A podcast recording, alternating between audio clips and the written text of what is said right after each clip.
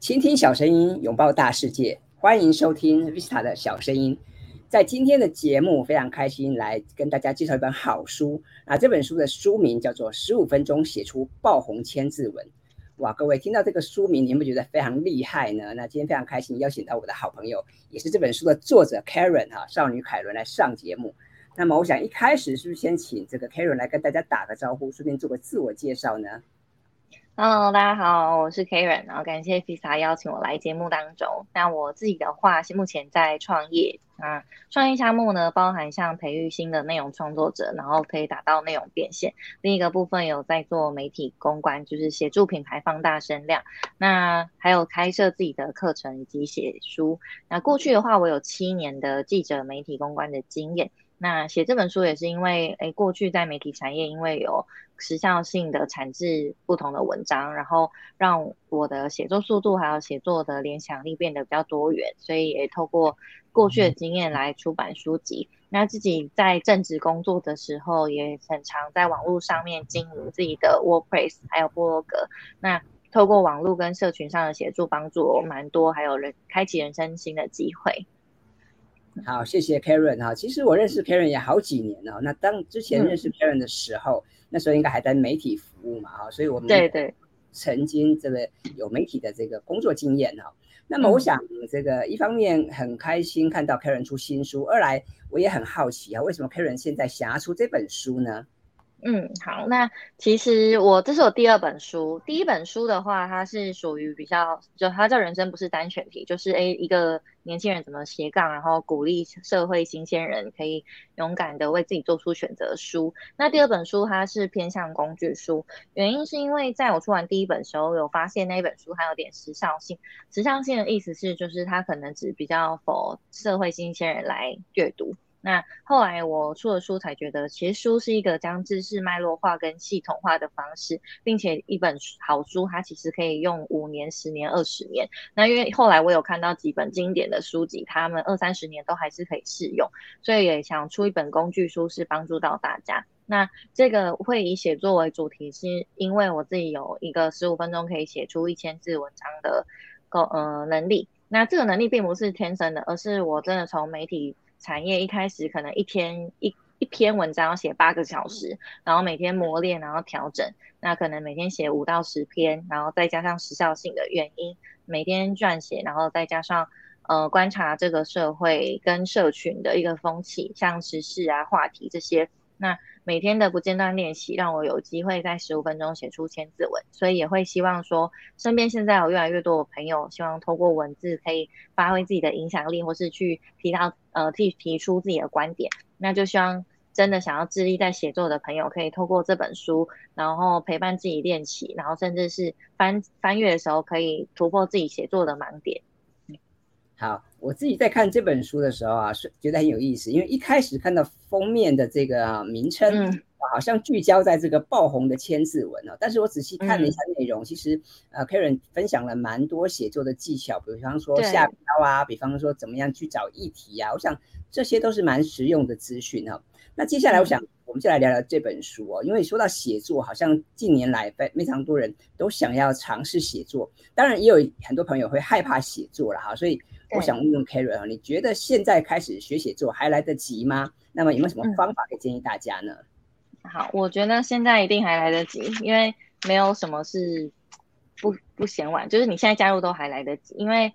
所谓的写作，其实，在我们从小到大都是有这这样子的能力的，只是说我们写的类型、我们写的主题跟写的篇幅，还有发布的地方不太一样而已。像学生时期，我们需要写作文，但大多人可能会觉觉得只是应付考试。但出了职场之后，写作或是文字，其实我们日常生活中都会运用到。比如说，职场中我们写 email，其实也是一种写作的方式。那目的跟收信的对象是不一样的。如果是我们想要在社群上面经营自己的话，那现在一定都还来得及，因为呃，其实有一个大概的数据，我们大概写一年到三年，一定会有一个自己的一片天地。那主要就是在想要写什么内容，以及这些内容如何被放大价值。那在书中有一个做法，就是在书中我们有分析，哎，文章的架构。那因为每一个人会去想说，我要写一千字文章的时候，就是门槛很高。但如果我把文章的架构先拆成是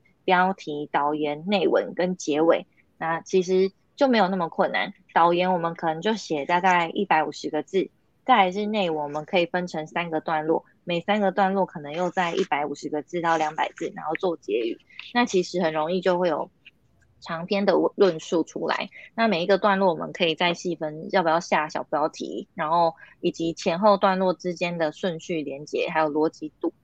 呃，写完之后去顺过一次，其实就可以把一个论点还有一件事情讲得很流畅。那流畅之后要怎么优化细节？就是在书中有提到八个八个细节优化的方法，还有十个文字升华的技法。这些都是如果我们对写作很有兴趣，想要深耕的话，除了开始客观的叙述，然后行动撰写之外，我们也可以去逐步让自己升级的方式。嗯，好。那听起来很有意思哈，因为我们一般说到写作啊，如果我们用简单的二分法啊，大概也可以分为两种，一种就是所谓的文学性的创作嘛，那另外一种商业的写作或者所谓的职场的写作。那很显然啊，我们今天谈到这本书，或者是我们可以提到这些部分。还有就是我们一般人比较常应用的范畴，还是在这个职场写作嘛啊。那么到职场的写作啊，我们其实每个人平常都会很多机会去遇到写作，比方说你要写这个周报啦、工作记录啦，要写企划书、要写文案等等啊，我们有很多的机会跟场景需要用到写作。所以我想，即便是呃不是那么喜欢写作的朋友。我觉得也应该多试试看写作，因为写作本来就是一种很好的沟通表达嘛。嗯，那么接下来我想请问 Karen 呢，因为这个大概也是很多人的问题，就是很多人觉得哇，写作啊，一听到要写作就头皮发麻啊，就觉得说哇，提笔千斤重。那么要怎样找到写作的灵感呢？还有这些题材要怎么设定呢？Karen 可不可以给我们一些建议呢？嗯，好。在书里面有提到，一个是从身份上面开始，就是身份，比如说我们的职业，或是我们的年纪，我们过去的背景。那职业可能分，我们现在在职场工作，有些人是做产品经理，有些人是做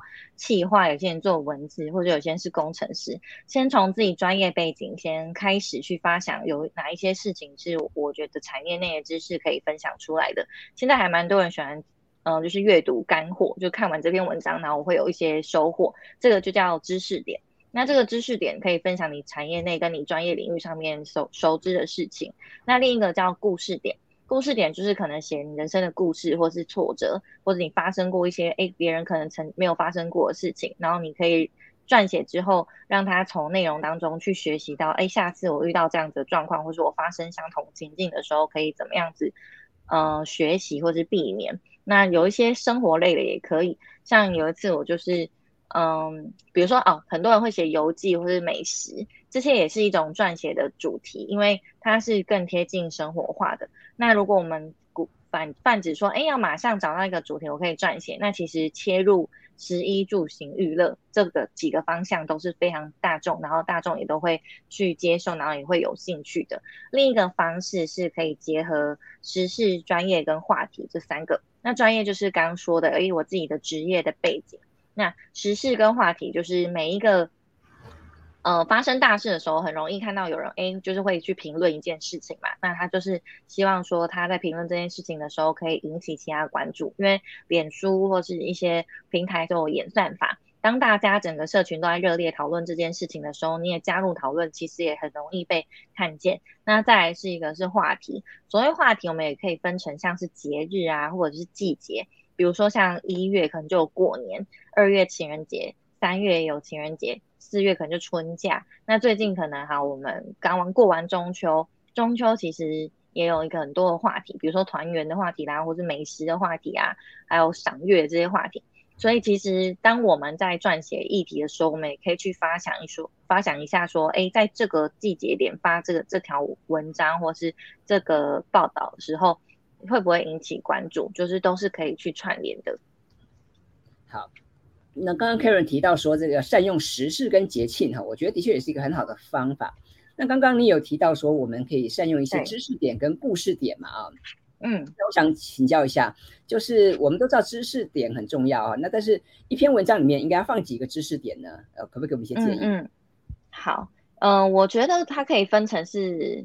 想要论述的篇幅，那我通常会建议一篇文章讲一个重点就好了。那这一个重点还可以再衍生出不同的子题，就是我们可以用一一篇文章把一件事情讲好是最重要。那我举例来说，像可能我曾经看过一些文章，它比较长，大概六千字、一万字这种篇幅。那当然这篇文章大家会觉得啊，六千字一定收获很多，但最后有个问题就是在我下标题的时候发现。没有一个标题可以下下下去，因为不管是哪一个标题，都会遗漏其他的重点。在这种时候，其实就会发现，哎，它的知识点太多了，所以导致说，哎，好像一个标题没有办法囊括它的文章。那这个时候，我们就会建议可以把文章分成系列性的文章。所以，其实首先是我们在一篇文章讲到一个重点，然后将重点延伸出不同的子题。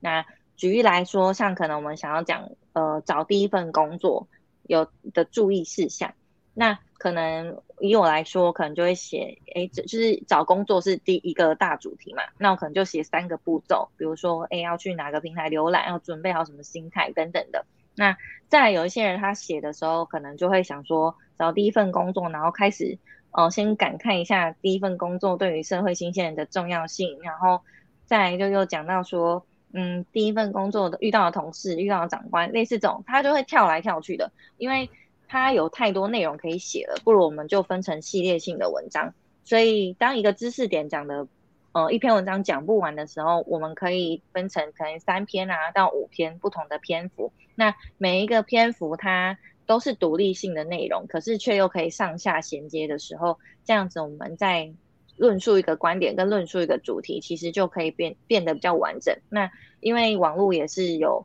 流量的考量，但我们就多分一些文章的时候，让人家多点不同的内容，其实也可以增加自己的点阅率。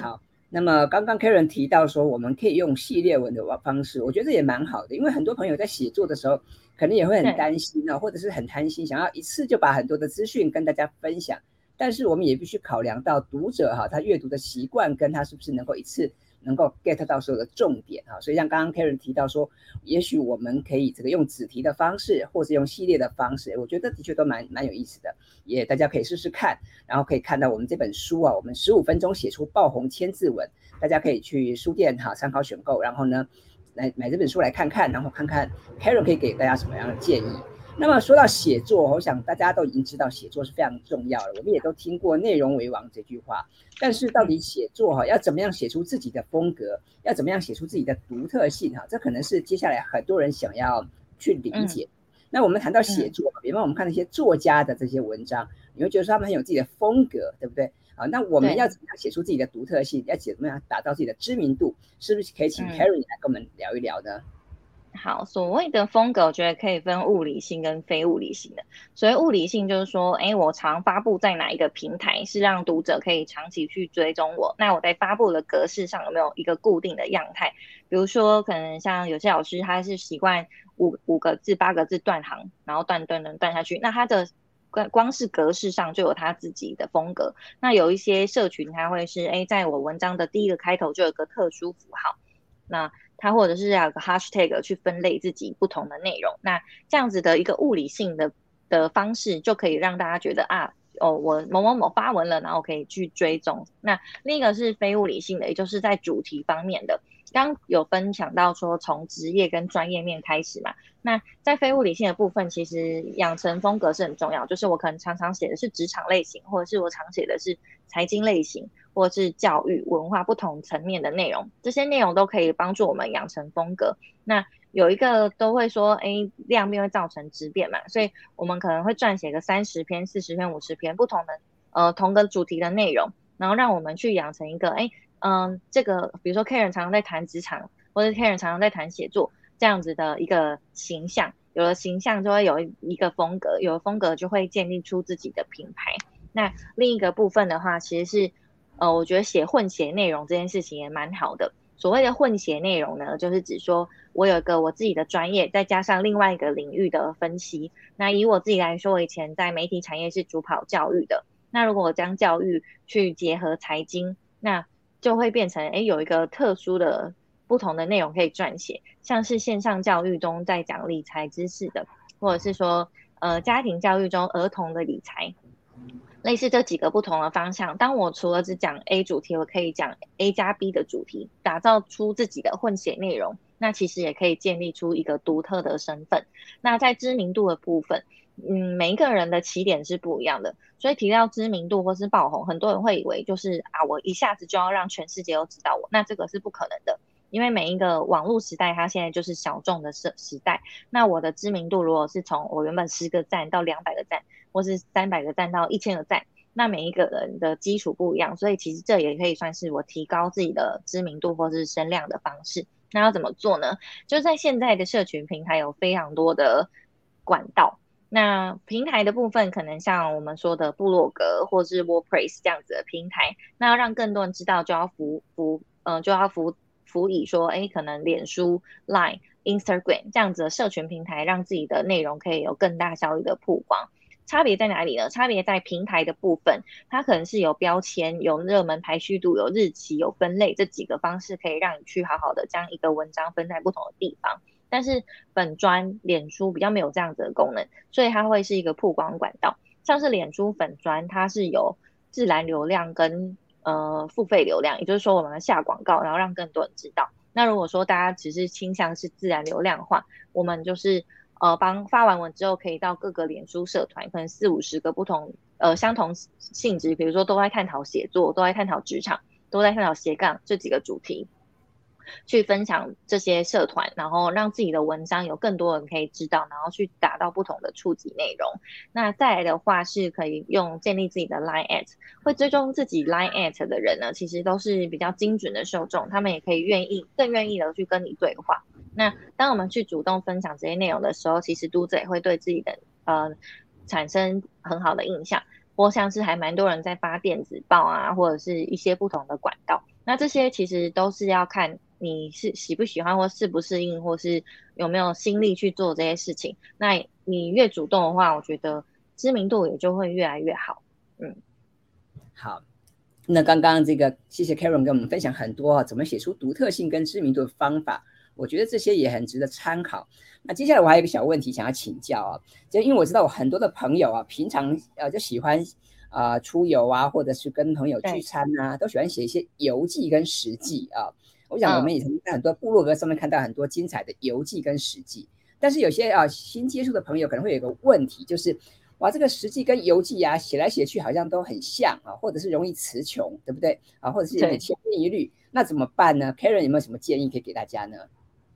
嗯，我自己在前几年在韩国留学过，然后也有写实记跟游记。那我觉得游记也是可以有知识点的，就比如说，嗯，交通资讯，它是一个，它是一个知识点，因为有一些人想去，但是他没有办法，呃，他不知道，他可能缺乏找资找资料或是安排行程、安排地图的这个能力。所以，呃，在你纯粹写游记或食记的时候，最重要是在最后可以放上交通的方式，然后还有行程的时间点，以及每一个行程中间可以留意的景色这一些。那在纯粹写游记的时候，比较不比较，如果记录成像流水账，比如说哦，这里很好看，这里很好吃，类似这样子比较呃单薄叙述的话，其实大家也会完全比较没有印象。那如果说我们符合一个叫做情境描绘法法的方式来撰写内容的话，其实也可以很容易让人家留下印象。什么叫情境描绘法呢？就是当我来到这个景点的时候，我可以去具体的叙叙述它，诶，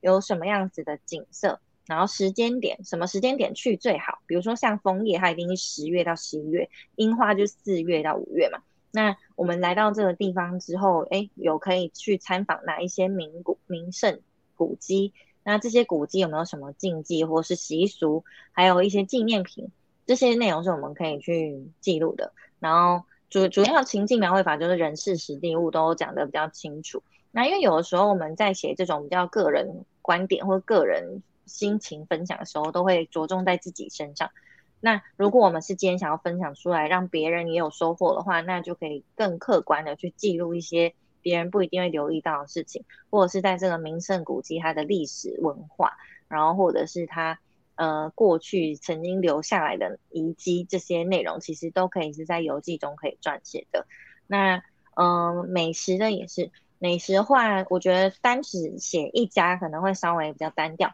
如果我们是包装成说，嗯，比如说台中的十大美食，或者是这间饮料店的十大必喝，类似这种有推荐序，有一个加入自己观点跟自己想法，还有分析判断的时候，就会跳脱出纯粹的流水账。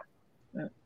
好，那 Karen 你怎么解决词穷的问题呢？哦，词穷的部分，实际对不对？写来写去就是食指大动啊，弹牙呀、啊，那有什么有趣的写法呢？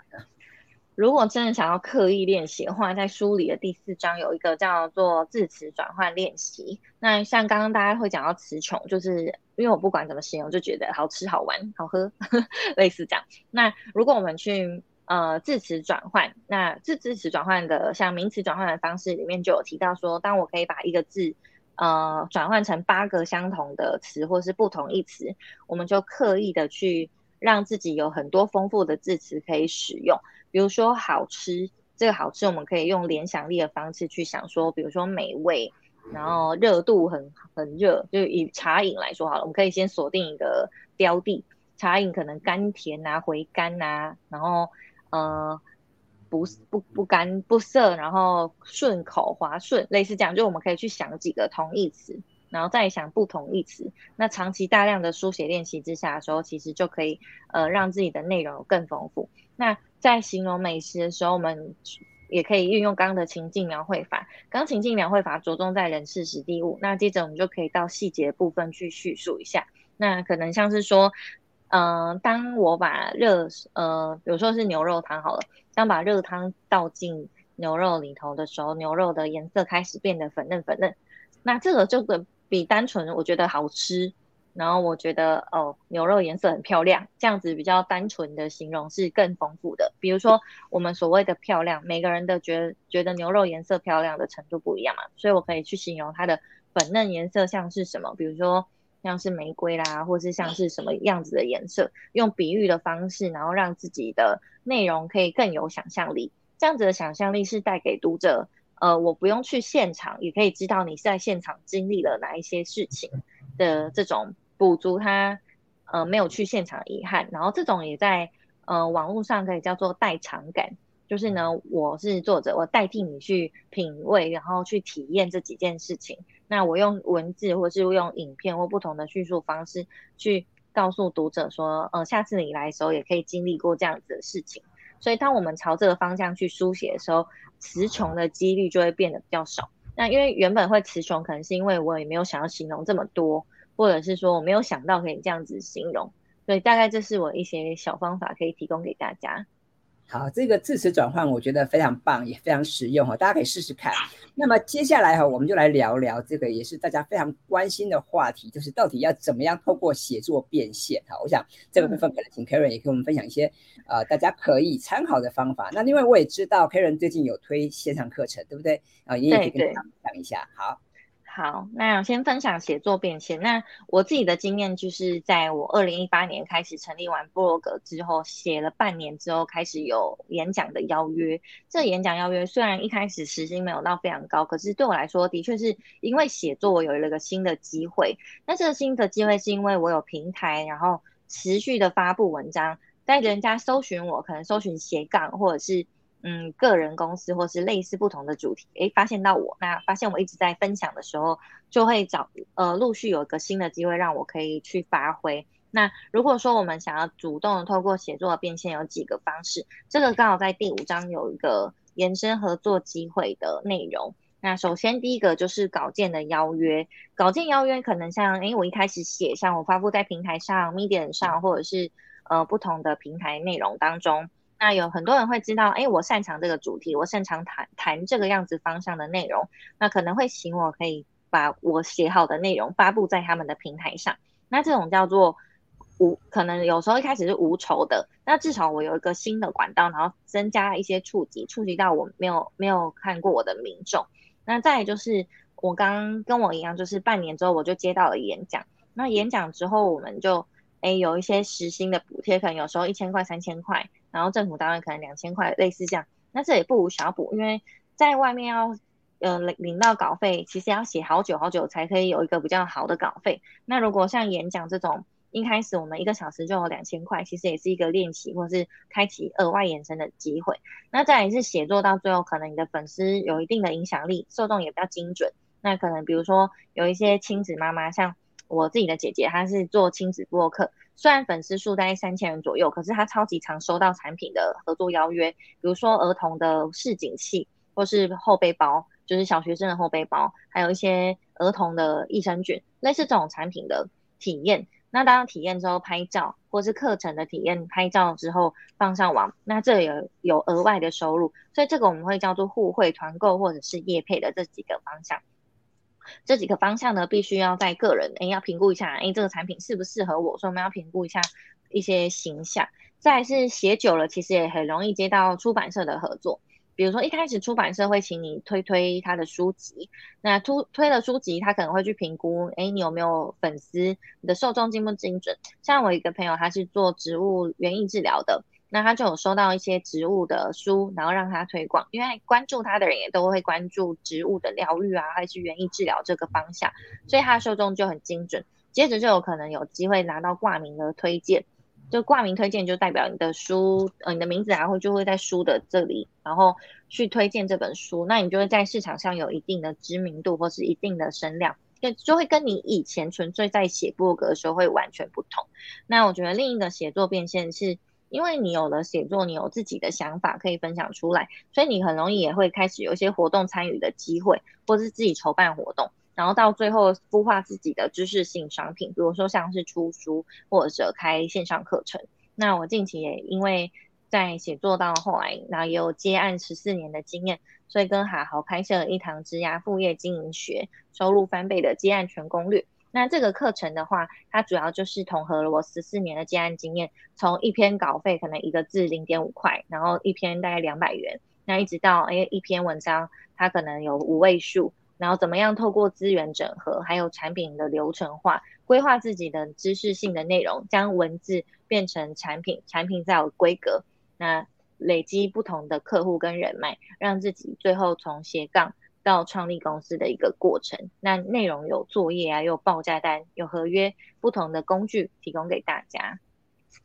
好，谢谢 Karen 的分享哈。虽然听起来，呃，写作来变现是可行的哈。很多人觉得说，哇，这个写作是不是只有是不是作家的专利啊？我想不尽然如此啊。那 Karen 也跟我们分享，其实从一开始可能还是素人呐，但是不断的开始练习写作，慢慢就会被看见嘛。然后其实。呃，写作的这个变现管道也很多元，不只是稿费嘛，还有很多其他的可能性。对，然后像刚刚提到的，像可能有一些好康的互惠啊，或者是比方线上课程等等的一些邀约等等，这个都是非常可行的啊。那么也很欢迎大家来试试看。那么最后啊，是不是请 Karen 再给我们听众朋友一些小建议呢？就是如果呃我们的朋友今天听了这个分享，想要真的开始尝试写作，甚至想要写出自己的一片天，嗯、那么 Karen 你有什么最后什么建议吗？好，我觉得起步，嗯，大家可以先，呃，思考一下为什么要写作，然后最终的目的是什么？有了一个成就感跟动力的时候，其实才有办法坚持写下去。以我自己来说，其实我当时写作并不是为了要变现，或是为了要知名，而是我是想要抒发我的心情。直到现在，我在撰写内容跟文章的时候，我都觉得非常的舒压，所以。有一些这这个成就感跟这个动力是自己带给自己的，那也期待各位写作者们，就是找到一个属于你自己坚持下去的动力，那开始撰写。在撰写过程中，如果碰到任何的卡关跟盲点，想要进修想要优化，在这一本十五分钟写出爆红千字文都还蛮适合大家的。里面总共七点二万字是非常厚。然后有累积了大概七年左右的写作经验，然后教大家怎么拆解一篇文章，让兴趣可以达到变现。那在写作的时候，最主要就是找到一个自己的风格，适合的平台。那最终去思考我的职业跟我的能力，在这个后来有没有新的机会可以尝试。所以在这一本书当中，就是嗯、呃，如果你是初学者，想要学写作，在前面有分析架构，然后怎么样运用。再来是人物访谈，就像我们可能后来有机会录 podcast，要怎么样访谈一个人物，然后怎么样把他的故事再写成系列性的文章，到最后我们要怎么样将这些内容发挥更好的影响力，在这一本书通通都有帮大家集结。所以如果想要写作的朋友，找到一个坚持下去的动力，然后确定确信说，哎，其实文字在这个时代它还是有影响力，然后可以为自己人生带来新的选择，那我们就会。嗯，越写越遇到更好的自己，同时也可以累积自己的逻辑思考能力、企划撰写力、口语表达力，还有呃，让自己的资讯判断可以变得越来越清晰，养成自己的观点。好，今天非常开心哦，有机会可以邀请 Karen 来跟大家分享哈她的写作的一些方法，跟她如何透过写作来打开她的世界啊。那么今天很开心来跟 Karen 来聊聊写作这个议题。那么我们今天也会把这本书的相关的资讯呢，跟 Karen 的线上课程的资讯放在我们节目的说明栏。那么欢迎有兴趣的朋友，你可以到书店哈来选购我们这本书，书名是《十五分钟写出爆红千字文》。那当然还有 Karen 的新的线上课程也值得期待。那么最后哈，我们在这边再跟大家说声拜拜了。那在说再见之前，我想还是要。欢迎大家哈，一起来参与写作。我想写作是很有趣的事情。那么不但是可以从中找到很多的乐趣，也可以让你透过这个我们讲说以文会友嘛，哈，可以认识很多的朋友。嗯、那么非常开心，今天能够有机机会邀请 Karen 来上节目。那我们期待下次见喽，拜拜。谢谢，拜拜。拜拜。